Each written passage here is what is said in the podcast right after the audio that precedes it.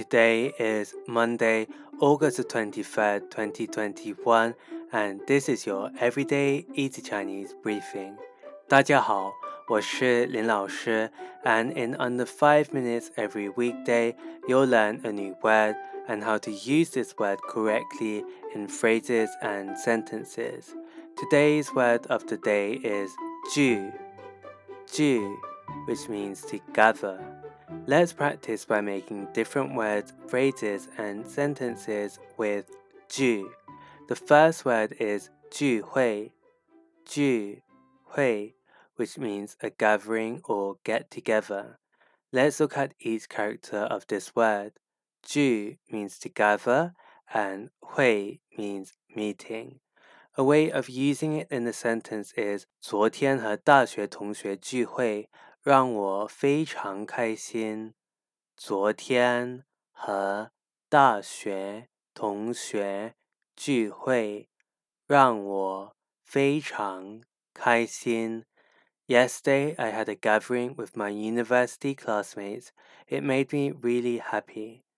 Another word we can create with 聚 is 聚集,聚集 to assemble together. A way of using it in a sentence is 一到晚上，就有很多商贩在这边的闹市上聚集起来。一到晚上，就有很多商贩在这边的闹市上聚集起来。Once it is the night, lots of vendors assemble in the busy market here. Finally, we can create the word 团聚,团聚, which means to reunite. A way of using it in a sentence is 在中秋节，家人团聚，一起赏月、吃月饼。